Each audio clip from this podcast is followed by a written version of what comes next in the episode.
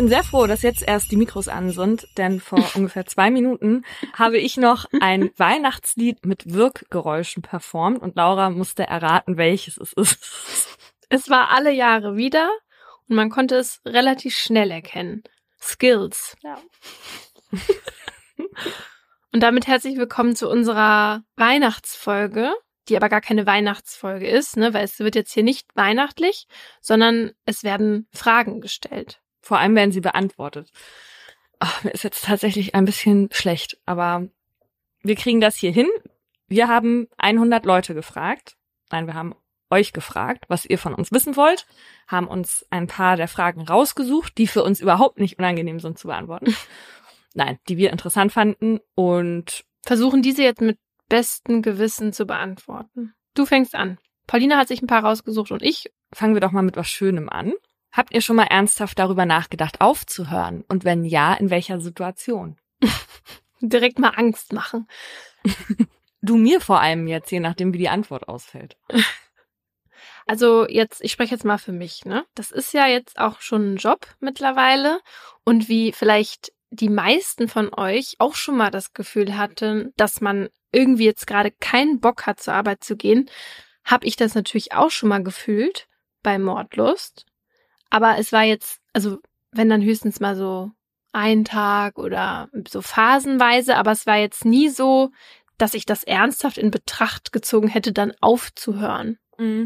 Ja, aber manchmal finde ich, hilft das auch schon, dass man so ein Kündigungsszenario einfach mal durchspielt. Ne? Also weil man sich dann ja wieder bewusst macht, wir zumindest in unserer Position, wenn wir den Job überhaupt nicht mehr machen wollen würden, dann müssen wir ihn auch nicht machen. Und so kann man dann ja auch wieder ein bisschen Macht über die Situation gewinnen. Mhm. Und dann verfliegen die Gedanken ja auch schnell wieder. ja, Klar, gab Momente, aber nie so, dass ich jetzt gedacht hätte, oh, jetzt geht's mir schon so lange schlecht damit. Ich kann diesen Job jetzt nicht mehr machen. Und ich glaube, wir hatten beide, sicherlich, ich denke, so Anfang des Jahres so eine Phase, wo es bei uns nicht so gut lief. Ja. Und wo wir dann ja aber auch viel getan haben, um dagegen zu steuern. Ne? Also Genau. Team aufgestockt und so, weil wir einfach so ausgebrannt waren. Und seitdem, also das hat natürlich dann jetzt lange gedauert, ne? Und das spielt sich auch immer noch so ein, aber seitdem geht's mir gerade richtig gut mit der Arbeit. Ja, und ich muss auch sagen, wenn man mal so einen Schritt rausgeht und sich das so anguckt, was unsere Arbeit ist, ja, da muss man ja auch mal sagen, da kann man sich eigentlich überhaupt nicht beschweren. Wir haben Nein. unser Hobby, genau, wir haben unser Hobby zum Beruf gemacht und wir arbeiten mit unserer besten Freundin zusammen und beschäftigen uns mit einem Thema, was uns immer noch sau interessiert. Deswegen, Ja, und wir haben so viel positive Sachen durch diesen Podcast erleben dürfen und ich war neulich auf einer Veranstaltung, wo mehrere Podcaster und Podcasterinnen waren. Da sagte eine Freundin von mir, Elena Gruschka, die den Niemand muss ein Promi sein Podcast macht, sagte dann so in der Runde, ja, da war man jetzt einmal zur richtigen Zeit am richtigen Ort. Ja. Und ich habe einfach das Gefühl, wir sind halt seit 2018 dabei. Da ging das in Deutschland gerade so los mit den Podcasts. Da hat man alles alleine gemacht, da hat man sich so reingefriemelt und so und da war der Markt einfach ganz anders als als jetzt gerade, ne? Der hat sich so weiterentwickelt und es macht einfach total viel Spaß bei so einem Projekt einfach von Anfang an mit dabei zu sein und sich auch was eigenes aufzubauen ja, und nicht darauf angewiesen zu sein, dass irgendwelche Leute in irgendwelchen Chefetagen, die da schon seit 30 Jahren sitzen, über deine eigene Karriere entscheiden. genau. Nächste Frage. Wie kommt ihr auf die Namen eurer ProtagonistInnen? Bei mir ist es ja grundsätzlich erst einmal Stefan. Ich glaube, bei mir ist es Christoph, Mhm. aber man will da natürlich sehr viel im Bekanntenkreis. Stimmt. Neue Person getroffen, neuer Name, so heißt dann das nächste Opfer. Ja, und es ist schon so, dass ich TäterInnen nicht so nennen kann wie eine Person, die ich mag. Das habe ich ähm, jetzt auch schon letztens bemerkt und musste dann nochmal umbenennen. Ernsthaft? Ich mache das sehr gerne so. Aber mal abgesehen von unseren Bekannten. Vielleicht brauchen wir mal eine Liste, wie oft auch schon Namen drangekommen sind, damit nicht wirklich immer Stefan und Christoph die Täter sind. Man will ja hier keinen Namen, wie nennt sich das? Auslutschen. Da fällt mir noch die geile Geschichte ein von dem Kevin, der uns geschrieben hat. Also kurz, ihr kennt die Geschichte von unserem Hater in Anführungsstrichen Kevin, der uns damals Kommentare geschrieben hat und das dann alles ein bisschen ausgeufert. Dann habe ich Kevin ein paar Mal in Berlin zufällig getroffen, habe das im Podcast Laura erzählt. Wir sind dadurch wieder in Kontakt gekommen. Er hasst uns jetzt nicht mehr und er hat uns auch bei der Tour besucht und vor ein paar Wochen haben wir ihn bei Tommy gesehen. Er arbeitet nämlich bei Studio Schmidt und da waren wir zu Gast. Full Circle Moment. ähm, und uns hatte dann irgendwann mal ein Hörer geschrieben, der der festen Überzeugung war, dass unser Hater Kevin gar nicht Kevin heißt, sondern ja. wir den Namen auch geändert haben und zwar absichtlich den Namen Kevin genommen haben, weil er der Meinung ist, so einen Namen würde man nehmen, weil der Name stigmatisiert ist, laut ihm. Turns out natürlich, dieser Typ, der uns geschrieben hat, hieß selbst Kevin und fand es deswegen total scheiße. Und ich habe ihm dann gesagt, dass das nicht stimmt und dass der wirklich Kevin heißt. Und er wollte, er wollte das nicht glauben. und seitdem boykottiert er uns wegen einer angeblichen Kevin-Diskriminierung. Ja, das darf uns jetzt nicht auch noch mit Stefans und Christophs passieren, ne? Naja, weiter. Wärt ihr in eurer Schulzeit befreundet gewesen? hm, weiß ich nicht. Wie sahst du da nochmal aus? Was hattest du nochmal für eine Frisur? Also es kommt drauf an, in äh, welchen Jahren du mich erlebt hättest. Ich war auf jeden Fall äh, ziemlich lange sehr dunkel angezogen und ein Emo, wie man damals sagte. Okay. In deiner Emo-Zeit wären wir wahrscheinlich keine Freunde gewesen, aber ich habe auch andere Bilder gesehen, wo du schon so aussahst, wie ich aussah. So von den Klamotten und von den Haaren und so. Vielleicht war das dann ein bisschen später. Also in der Schulzeit, ich sag mal so bis zur zehnten Klasse, ne? Mhm. Nee, auch danach eigentlich. Nee, wären, wären wir auf gar keinen Fall befreundet gewesen. Eure Gang hätte mich gemobbt. Ich glaube auch nicht, dass wir befreundet gewesen wären. Und ich hätte euch gehasst. Ja, gemobbt war ja dann später gar nicht mehr. Aber wir wurden auf jeden Fall nicht gemocht. Meine Clique, was wahrscheinlich auch damit zu tun hatte, dass wir auch einfach nicht uns irgendwie angestrengt haben, um auch mit anderen in Kontakt zu treten. Deshalb ja, wahrscheinlich eher keine Freundin. Okay, next. Wie könnt ihr so detailliert erzählen? Dichtet ihr da auch mal was dazu? Ah ja, das ist eine schöne Frage. Nein, also, wir haben bestimmte Informationen oft ganz viele auch aus einem Urteil. Was wir nicht machen, ist zu sagen, dass jemand anfängt zu weinen oder die Augen wässrig werden oder jemand ein rotes Kleid trägt oder so, wenn das nicht so ist. Und wir ändern auch nicht die Berufe, ne? weil wir manchmal, wir ändern ja die Namen aus Persönlichkeitsgründen, wir ändern aber nicht das Alter, die Berufe oder den Werdegang. Außer einmal, da habe ich das Alter und den Ort geändert aber auch nur, weil das die Voraussetzung vom Gericht war, dass ich überhaupt das Urteil bekomme. Und es ist ja nicht immer so, dass wir so ganz nah an den Personen aus unseren Geschichten sind. Aber wenn doch, dann gibt es zum Beispiel ein Buch, das die Person selber geschrieben hat, die zum Beispiel ein Verbrechen überlebt hat oder ein Interview oder manchmal sprechen wir auch selber mit den Personen und können das deswegen so detailliert erzählen. Und die Kunst für uns ist natürlich und die Arbeit, dass wenn wir die Information nicht haben, dass wir die Fälle aber so erzählen, dass ihr das nicht merkt, dass da eigentlich ein paar Informationen fehlen und dass wir das so erzählen, dass ihr die Person trotzdem greifen könnt. Ja. Also ich hatte das einmal bei diesem Fall, wo der Täter seine Eltern umgebracht hat. Da hatte ich wirklich eigentlich nur ein Urteil. Aber das Urteil war so gut geschrieben und hat mir so, also einfach sehr trockene Informationen gebracht. Aber ich habe einfach sehr lange an diesem Text gearbeitet und das hat man nachher nicht gemerkt, meiner Meinung nach. Ja. Dass man da wenig Stoff hatte. Das stimmt. Man war voll in der Geschichte drin und konnte sich so richtig vorstellen, wie dieses Klima in diesem Haus war um, und diese Familie, die sich so abgeschottet hat von den anderen und wie das wohl für den Täter am Ende gewesen sein muss. Ja, genau. Ich hatte ja gestern nochmal aufgerufen, Fragen zu stellen und zwei Fragen kamen ziemlich häufig und die äh, betreffen deinen Mann. Augenroll. Und zwar einmal, ob er Brite oder Deutscher ist, möchten viele wissen. Der ist Deutscher. Das war die Frage, die wirklich am häufigsten gestellt wurde. Und dann kam noch, äh, versteht sich Paulina mit Lauras Mann?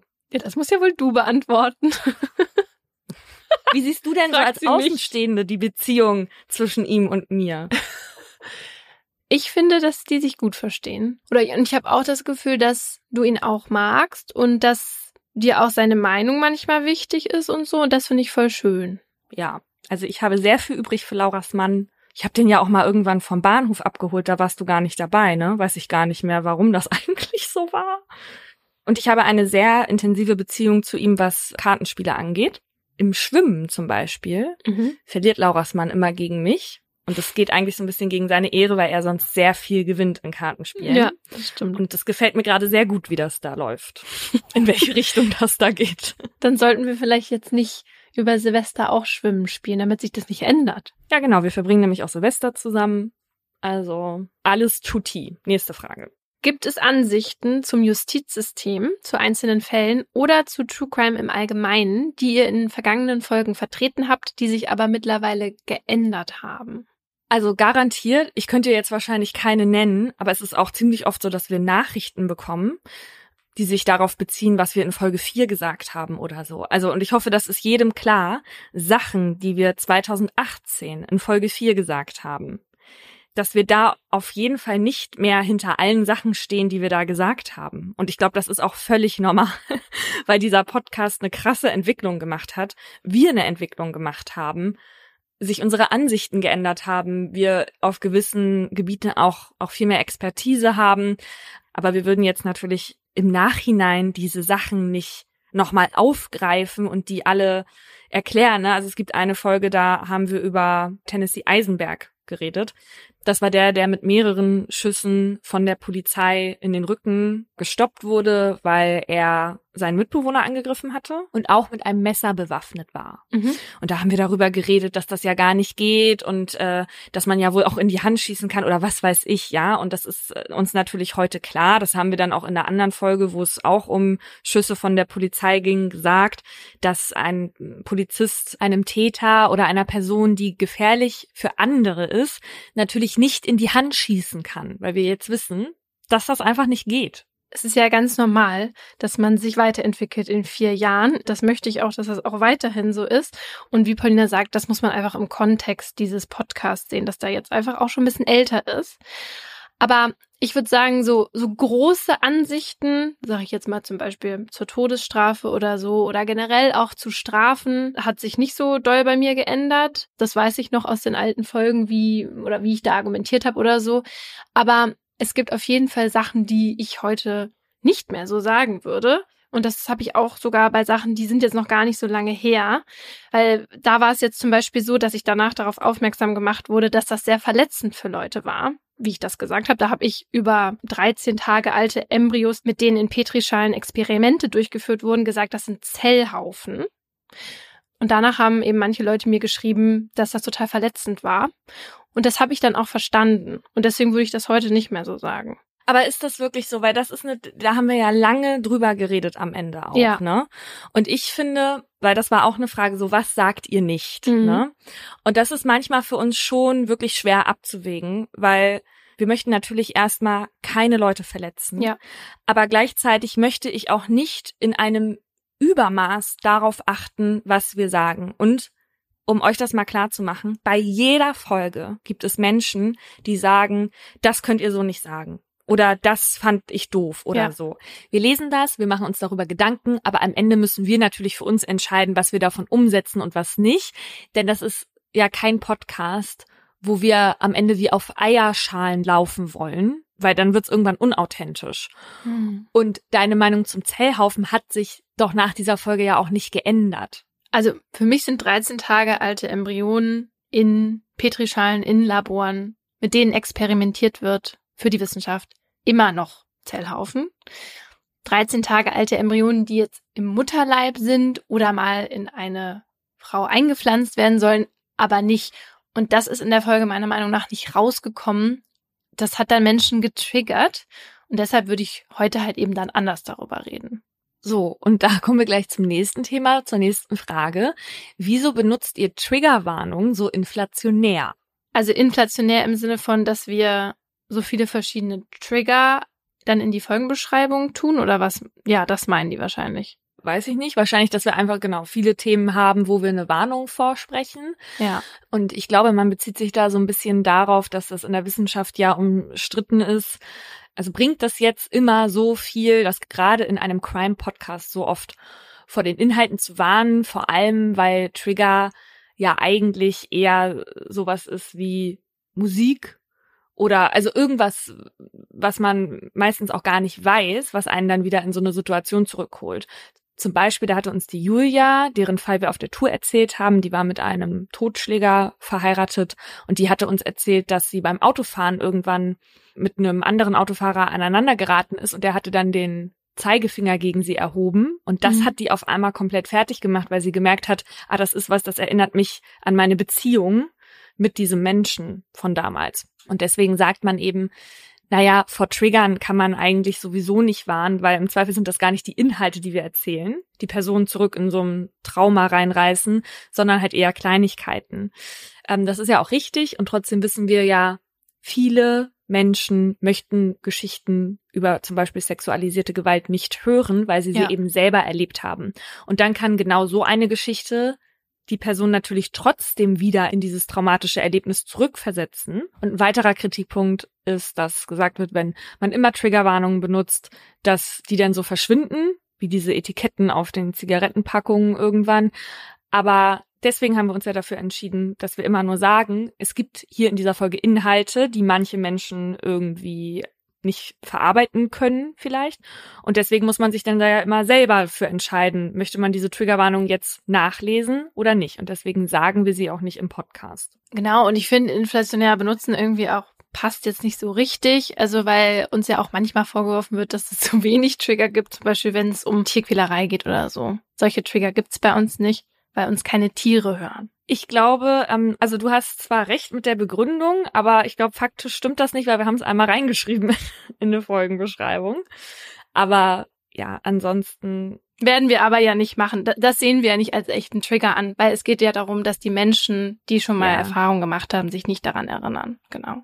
Genau. Und wovor wir zum Beispiel ja auch nicht warnen, ist äh, Tod oder generell Gewalt, weil das muss man, glaube ich, erwarten, wenn man Mordlust hört. Ja, was ist euer größter Gegensatz und eure größte Gemeinsamkeit? Ich kann auf jeden Fall sagen, größter Gegensatz, weißt du nämlich eigentlich auch schon. Und zwar habe ich letztens von einem Coach die inneren Antreiber vorgestellt bekommen. Das sind fünf unterschiedliche Konzepte, denen Personen insbesondere in problematischen Situationen oder unter Stress quasi automatisch folgen, weil sie das in ihrer Lebensgeschichte bisher irgendwie weil das immer so geklappt hat. Und da gibt's eben fünf äh, Antreiber und die sind bei jedem anders ausgeprägt oder in einer anderen Reihenfolge. Antreiber sind, sei perfekt, mach schnell, streng dich an, sei stark, mach es allen recht. Das sind die fünf Antreiber. Und mein geringster Antreiber ist Paulinas größter Antreiber und deswegen würde ich sagen, das ist unsere, unser größter Gegensatz. Und das ist nämlich sei stark. Also bei Paulina ist es auf Platz eins und bei mir ist es auf Platz fünf. Vielleicht passen wir deswegen so gut zusammen. Genau, weil du kein Problem damit hast, Schwäche zuzulassen. Und ich offenbar schon, muss ich aber gerade auch sagen, ich lerne das ja gerade, ja. weil ich gerade lerne, verletzlich sein zu müssen, aus gesundheitlichen Gründen und so hat sich gerade viel getan, dass ich das so ein bisschen ablegen muss. Ja. Und auch nach Hilfe fragen muss und das ist neu für mich und das fühlt sich komisch an und ich mag das gar nicht haben. Aber, aber das finde ich auch gut, dass man mal so Phasen hat, wo ja. man sowas mal ablegen muss. Was war nochmal dein größter Antreiber? Sei perfekt. Ja, das war mein zweiter aber, ne? Mhm. Da haben wir schon wieder eine Gemeinsamkeit dann gehabt. Ja, das würde ich auch sagen, dass das auch eine große Gemeinsamkeit ist, ne, die wir haben. Ja. Genau, und das ist vor allem in Bezug auf den Podcast so, weil Laura und ich sehr perfektionistisch sind, was Arbeiten angeht. Und wir finden auch, dass das ein Punkt ist, weshalb wir das hier wahrscheinlich auch immer noch machen, weshalb euch die Folgen gefallen, dass wir das nicht so wischiwaschi machen und an der Folge äh, im Zweifel auch viel länger festhalten, als es eigentlich gut wäre fürs Business, bis wir die halt fertig haben und bis wir meinen, die ist jetzt gut. Wo wir gerade beim Lernen sind von Sachen. Auch eine Frage, die ich habe. Was habt ihr dieses Jahr gelernt? Also ich habe bestimmt ganz viel gelernt.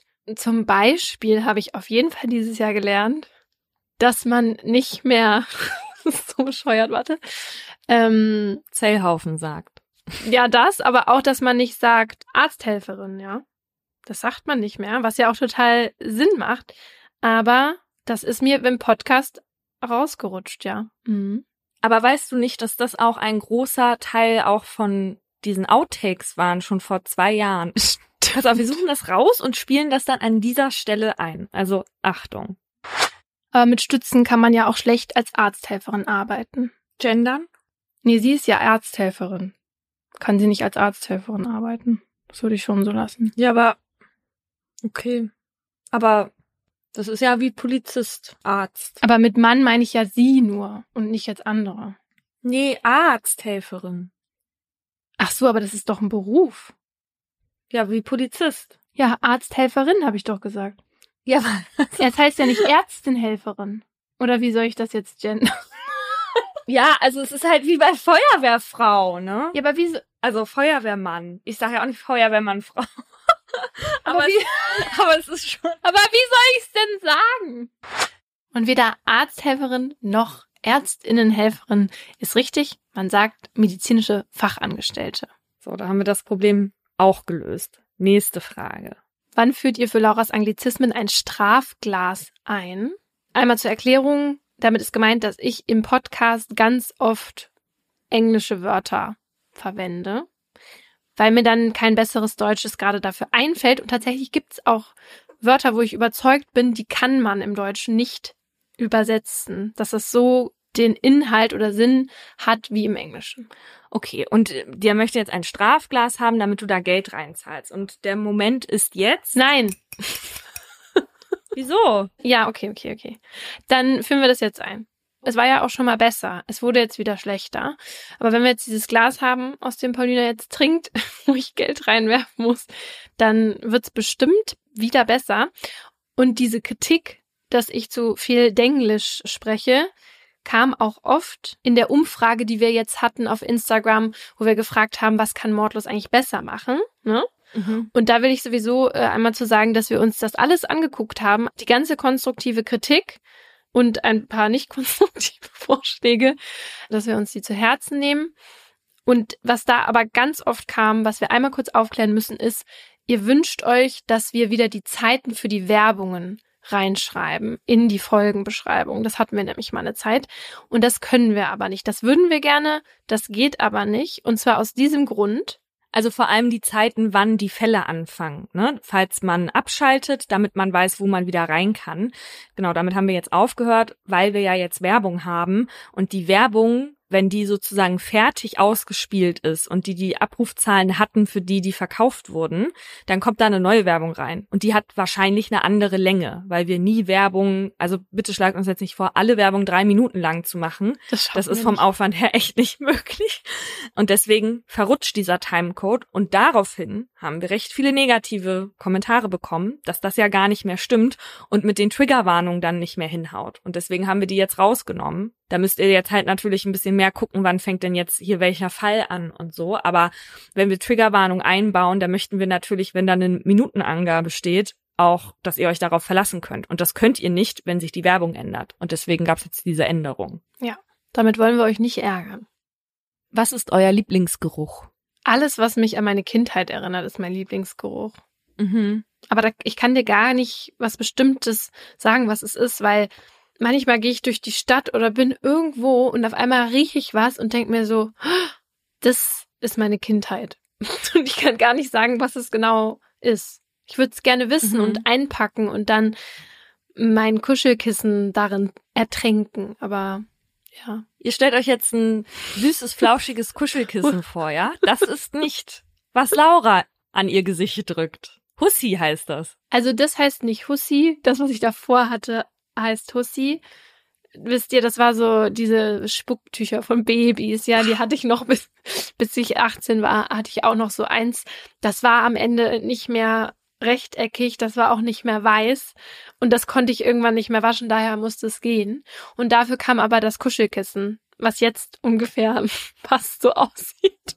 Wie ja, das, das heißt Hussi. doch Hussi oder nicht? Warum nennen wir das denn immer Hussi? Ja, ich habe das dann irgendwann für also einfachheitshalber für dich dann auch so genannt, weil das da der Nachgänger ist. Aber eigentlich ist es ein Kuschelkissen. Es heißt Kuschelkissen auch. Okay, es sieht aber nicht so aus und es riecht auch nicht so. Und wenn es nicht so aussieht und nicht so riecht, dann ist es ein Hussi. Was auch immer das ist. Was ich liebe an Geruch, aber das ist jetzt kein so toller Geruch, aber meine Eltern kommen ja aus der DDR und ich war ja früher dann auch oft bei meinen Großeltern und so. Und die hatten noch so alte DDR-Möbel oder es gab da diese DDR-Bauten, wenn wir im Urlaub waren in Mecklenburg-Vorpommern, dann gibt's da noch diese alten Bungalows und die haben alle so diesen einen DDR-Geruch. Mhm. Und irgendwann habe ich auch rausgefunden, was das ist. Und zwar ist das der Kleber, mit dem damals so Materialien zusammengehalten wurden, also irgendwelche Holzplatten oder so. Und über die Zeit entsteht dann eben dieser Geruch und der bleibt auch in diesen Häusern und in diesen Möbeln. Und ich habe auch noch von meinen Großeltern so eine Art Beistelltisch und innen drin ist ein Nähgarn. Wenn ich das aufklappe, ah. dieses Tischchen, dann riecht das da drin nach DDR. Das finde ich toll. Okay, next. Werdet ihr oft angesprochen und mögt ihr das? Nee, wir werden nicht oft angesprochen und wenn dann in den unmöglichsten Situationen.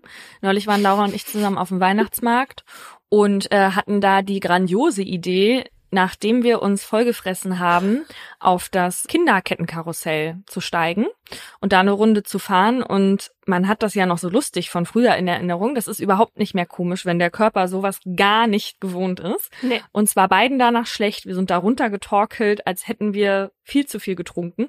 Und in dem Moment sprach uns dann eine Hörerin an, die ein Foto mit uns machen wollte. Und wahrscheinlich guckt keine von uns auf diesem Bild gerade aus.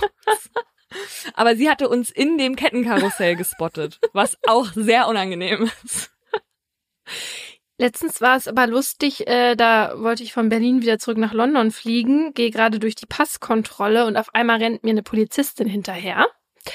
Das war natürlich erstmal ein Schock, aber diese Polizistin war super lieb und hat halt eben gesagt, dass sie Mordlust hört und wie toll sie unseren Podcast findet. Es sind halt manchmal wirklich sehr merkwürdige Momente, wo man dann merkt, oh, es hören doch schon einige Leute diesen Podcast. Ja, einmal wurdest du aber auch schon fast ins Koma geschüttelt, als wir bei Ines auf der Show waren, bei Ines Anjoli. ja, und Laura wurde erkannt in der Schlange und hat dann fast einen Genickbruch erlitten, weil sie so geschüttelt wurde. Ja. Die hat sich aber auch danach entschuldigt. Aber generell muss man natürlich sagen, nein, wir werden nicht oft erkannt. Ja. Leute haben uns auch irgendwas gefragt mit, wie ist es berühmt zu sein und so. Wir sind überhaupt nicht berühmt. Wir leben in einer Podcast-Bubble. Ja. Laura Larsen benutzt dafür das Wort Bubble Fame. Das heißt, in diesem Bereich, in dem wir uns bewegen, Podcasts, ja, da kennt man uns. Ansonsten wirklich fast niemand. Richtig. Was nervt euch am Podcast am meisten? Also nerven ist ja schon ein hartes Wort. Ich würde sagen, was mich manchmal schon stört, sind so ein paar Kommentare auf Instagram, wenn in unsere Meinung, die wir irgendwie im Podcast sagen, irgendwas reininterpretiert wird, was gar nicht drin steckt. Da fühlen sich dann manche irgendwie angegriffen und hören, glaube ich, aber auch manchmal nur das, was sie dann hören möchten. Und da würde ich mir wünschen, dass bevor laut geschrien wird, erst nochmal zurückgeskippt und nochmal drüber gehört wird, ob es auch wirklich so gesagt wurde, wie die Person das aufgefasst hat. Das ist nämlich in ganz vielen Fällen dann nicht so gewesen. Ja, also manchmal wird man auf ganz vielen verschiedenen Ebenen auch zur Projektionsfläche. Das ist halt so. Was vielleicht ja auch damit zusammenhängt, dass Podcast so ein intimes Medium ist und weil man dann irgendwie das Gefühl hat, man kennt die Leute, die da im Ohr jetzt drin sind. Obwohl ich auch sagen muss, bei uns sollte sich das eigentlich ein bisschen in Grenzen halten, weil wir sind ja jetzt zum Beispiel kein Laber-Podcast und erzählen jetzt auch nicht so viel aus unserem Privatleben. Genau, aber ich kann das an sich total nachvollziehen. In meiner Erinnerung habe ich zum Beispiel einmal mit Benjamin von Stuckrad-Barre und Matze Hilscher zusammen Du trägst keine Liebe in dir von echt gesungen. Das ist aber gar nicht so gewesen, sondern ich habe vor zwei Jahren zu Weihnachten mein Küchenfenster geputzt und dabei Hotel Matze gehört, wo Stucki zu Gast war. Und die haben das zusammen gesungen. Und dieser Moment war für mich so intim und so schön. Wenn ich heute Du trägst keine Liebe in dir höre, denke ich an unseren Moment zu dritt. Das ist ja nur witzig. Eine Frage, die uns auch viel gestellt wurde, ist, mit welchem Podcast würdet ihr gerne mal ein Crossover machen und wo wärt ihr gerne mal zu Gast? Also die beiden Fragen kamen häufig. Crossover, das ist nicht unser Ding, wir haben da keine Lust zu und wir wissen vor allem auch, dass ihr darauf keine Ja. Lust habt oder zumindest die meisten von unseren HörerInnen. Denn immer wenn wir es gemacht haben, sind die Zahlen runtergegangen. Und das hat mir neulich auch ähm, der Chef von unserer Vermarktungsfirma erzählt. Podcast-HörerInnen sind Gewohnheitsmenschen. Das heißt, wenn irgendwas anders ist als sonst, dann mögen die das nicht. Ja, das verstehe ich. So bin ich auch. Ich würde mir zum Beispiel auch diese Folge hier nicht anhören. werden viele auch nicht machen. Und deswegen gibt's dann nächstes Jahr wieder keine. ich habe auch Podcasts aufgehört, weil einer der Moderatoren nicht mehr dabei war Ja. oder so. Die höre ich halt dann jetzt nicht mehr, weil gefällt mir nicht mehr. Und ich denke mir immer so, ich möchte auch nicht, dass, also jetzt ganz anderes Segment, ne, aber dass Markus Lanz zusammen mit Anne Will eine, eine Sendung moderiert. Warum? Ja, Ich möchte die eine Sendung deswegen gucken und die andere Sendung deswegen. Und ich möchte das kriegen, was ich dann da immer krieg. ja. Ich will auch meine Gewohnheit behalten. Und ähm, dadurch, dass es für uns auch viel mehr Aufwand ist, machen wir das nicht. Und zu Gast, erzähl du mal, wo wärst du gerne zu Gast? Hast du da was? Zu Gast. Hm. Also ich habe Podcasts, wo ich voll gerne einfach nur zuhöre, ne? Und mir so denke, coole Menschen und ich möchte damit am Tisch sitzen. Zum Beispiel bei dem Podcast zum Scheitern verurteilt. Oder auch bei gemischtes Hack, ja. Aber ich würde nicht denken, dass wenn ich da sitze, dass ich irgendwas to the table bringen würde. Von daher bin ich gar nicht so scharf, irgendwo zu Gast zu sein. Oh, ich muss, ich, Da landet schon das erste Scheinchen da drin. Ich mach da einen Schuldschein rein. Hupala. ich habe was Englisches gesagt. Naja, genau, deswegen, ähm, nee, ich möchte lieber, ja, ich würde gern daneben sitzen, aber jetzt nicht, dass ich dann irgendwie was erzählen kann, was jetzt dann für die HörerInnen, die diese Podcast hören, irgendwie besonders interessant wäre. Das glaube ich nicht. Ich denke auch immer, Ja. bleib bei deinen, ne? Wie heißt das? Bauer, bleib bei deinen Möhren oder wie Leisten. das heißt, ja. Ich bleib bei meinem True Crime. Schuster bleibt bei deinen Leisten. Du bleibst bei deinen Möhren. Okay. Apropos zum Scheitern verurteilt. Ich war einmal eigentlich schon eingeladen zu Herrengedeck, als es das noch gab, von Ja. Ariana Barbori und Laura Larsen. Und da habe ich mich sehr gefreut über die Anfrage und habe auch schon in meinen Kalender geguckt, wann das denn gehen würde. Und dann hieß es, ja, wir äh, gucken noch mal, jetzt kommt erstmal noch das, bla. Dann wurde sich auf einmal nicht mehr bei mir gemeldet. Und dann habe ich gedacht, na ja, dann gucke ich jetzt doch mal in die Folge rein. Vielleicht haben sie ja jemand anderen Ja. gefunden als Gast, der interessanter ist als ich. Und das wollte ich natürlich auserkunden. Hab dann die Folge angemacht und wer allergisch gegen Fäkalsprache ist, der möge jetzt bitte weiter skippen. Denn das Thema, was sie stattdessen behandelt haben, also statt mir, ne, ich, ich war ja dann nicht mehr Gast, aber stattdessen haben sie darüber geredet, über äh, kaputte Klospülung auf Arbeit. Und wie man die Hinterlassenschaften Nee. dann da rausfriemeln kann, wenn die Klospülung nicht funktioniert und einem das zu peinlich ist, dass die Person, die nach einem kommt, das sieht. Das war das Thema und das fanden beide offenbar Interessant. besser, besser als mit mir zu reden. Und ähm, ja, die Chance habe ich wohl verpasst. Aber wahrscheinlich war es eine Sternstunde für Herrengedeck. Würdet ihr auch mal gerne einen ungelösten Fall investigativ recherchieren? Ja, das machen wir ja Mhm. schon sehr lange, weil es sehr viel Arbeit ist. Genau. Das, da kommt noch was, ihr könnt euch darauf freuen. Wann genau werden wir euch dann auf jeden Fall nochmal Bescheid geben. Und ich glaube, das ist auch schon das dritte Mal, dass wir das hier ankündigen. Ja. Dass da was kommt. Es kommt. Diesmal wirklich. Es kommt. Habt ihr eine Geschichte, die euch nicht losgelassen hat? Hast du da einen bestimmten Fall im Kopf? Also es gibt auf jeden Fall viele Fälle, aber ein Fall, der mich ganz lange beschäftigt hat, den ich äh, in Folge 52 erzählt habe, ist der von Manfred Genditzky.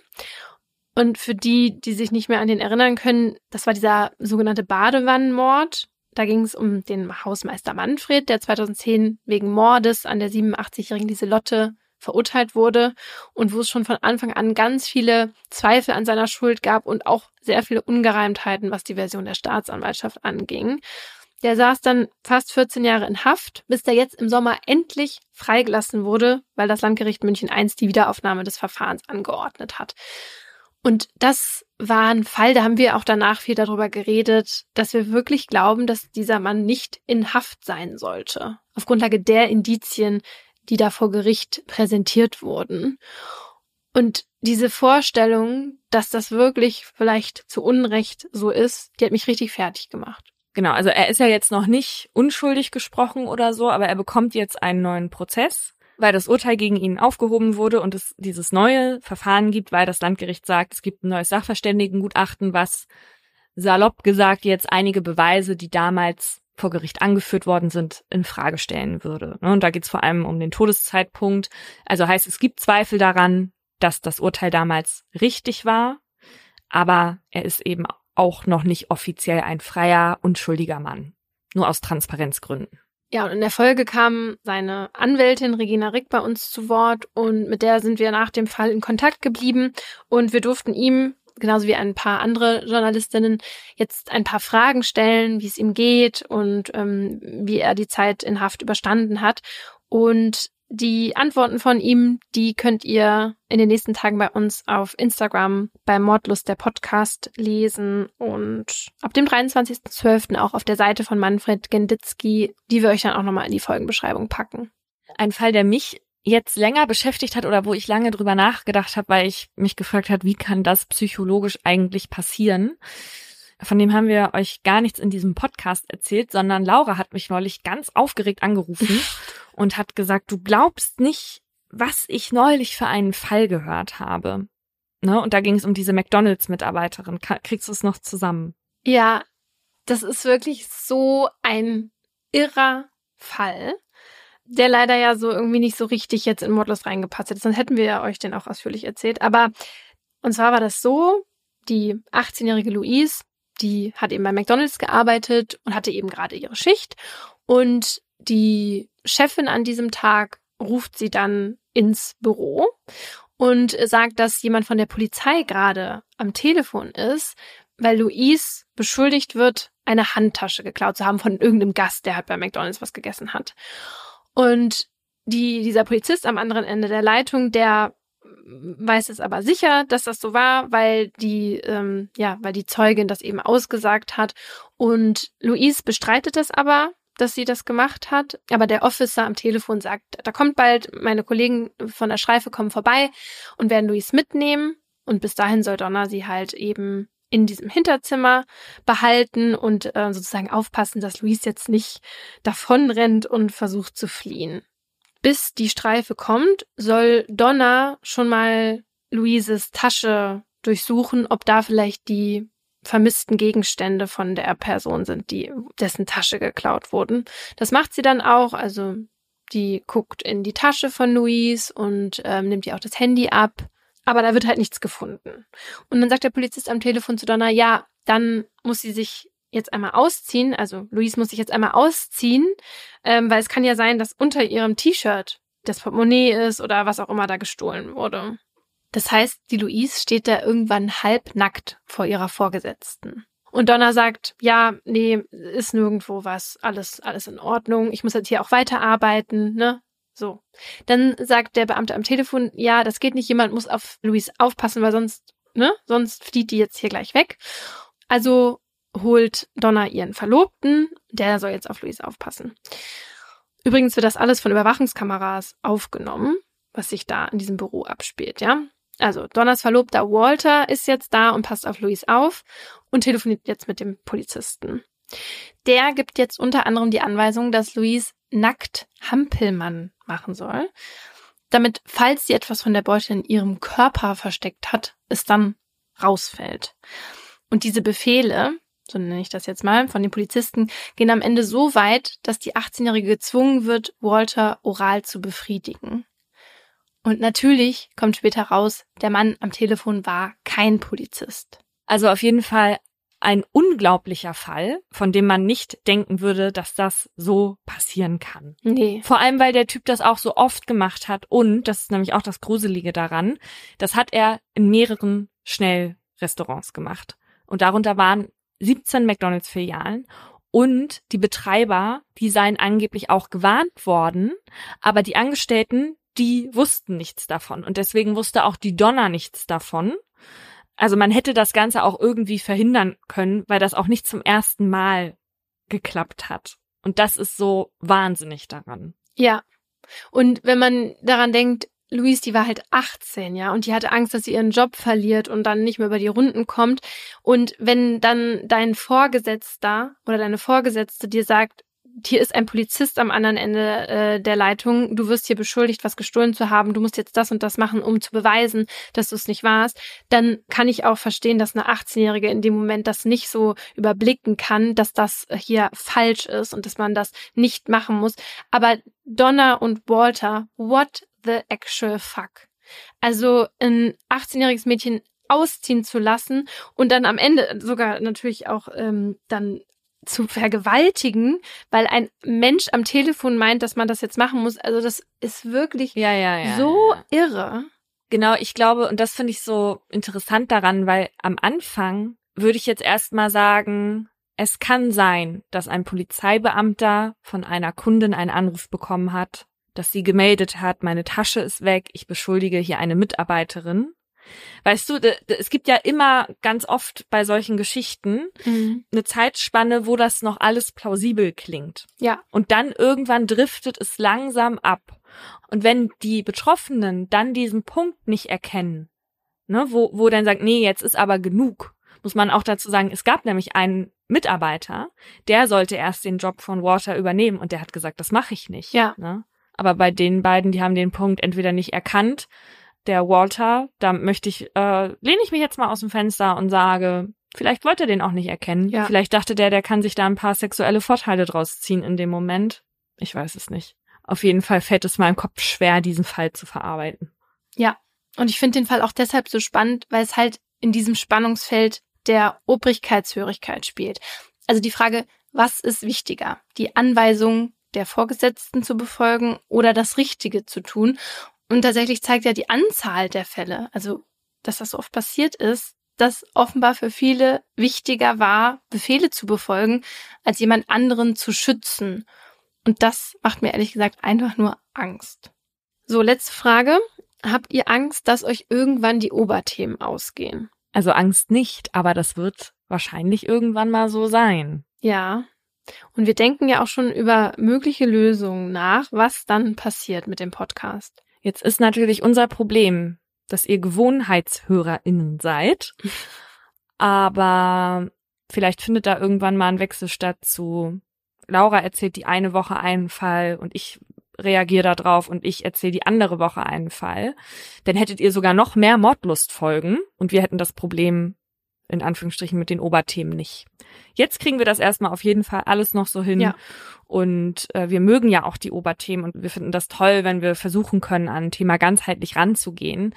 Aber vielleicht ist irgendwann die Lösung dafür, dass wir Fälle länger erzählen und dann da eher Wissen einstreuen und dann dafür halt einfach wöchentlich rauskommen. Ja. Was auch eine Option wäre, finde ich. Also. Ja, auf jeden Fall, weil natürlich lieben wir das Format mit den Oberthemen, aber wenn es am Ende so ist, dass man sich irgendwie Oberthemen aus den Fingern saugen muss und dann auf Teufel komm raus sich Fälle dazu suchen muss, dann muss man sich einfach irgendwann die Frage stellen, ist das jetzt das beste Format, was man rausbringen kann? Oder suchen wir eher die spannenden, interessanten, komplizierten Fälle raus und erzählen die ohne ein Oberthema? Und da sind wir jetzt noch gerade am Überlegen. Es wird ja schon ganz bald am 4. Januar die nächste Folge rauskommen. Mhm. Und das wird eine Spezialfolge sein. Die wird weder ein Oberthema haben, noch wird nur einer einen Fall erzählen. Denn in der nächsten Folge erzählen wir einen Fall zusammen, weil der so groß ist, dass man den nicht in 20 Minuten hätte erzählen können. Und da sind wir natürlich dann auch schon auf euer Feedback gespannt. Und bis dahin wünschen wir euch eine schöne Weihnachtszeit und einen guten Rutsch ins neue Jahr. Ja, welches ist das? Ja. Na? Äh. Hä? Das, ist das nicht ist das nicht auch alle Jahre wieder? Ja, stimmt. Das war dasselbe Lied. Hast du gut äh, rausgehört.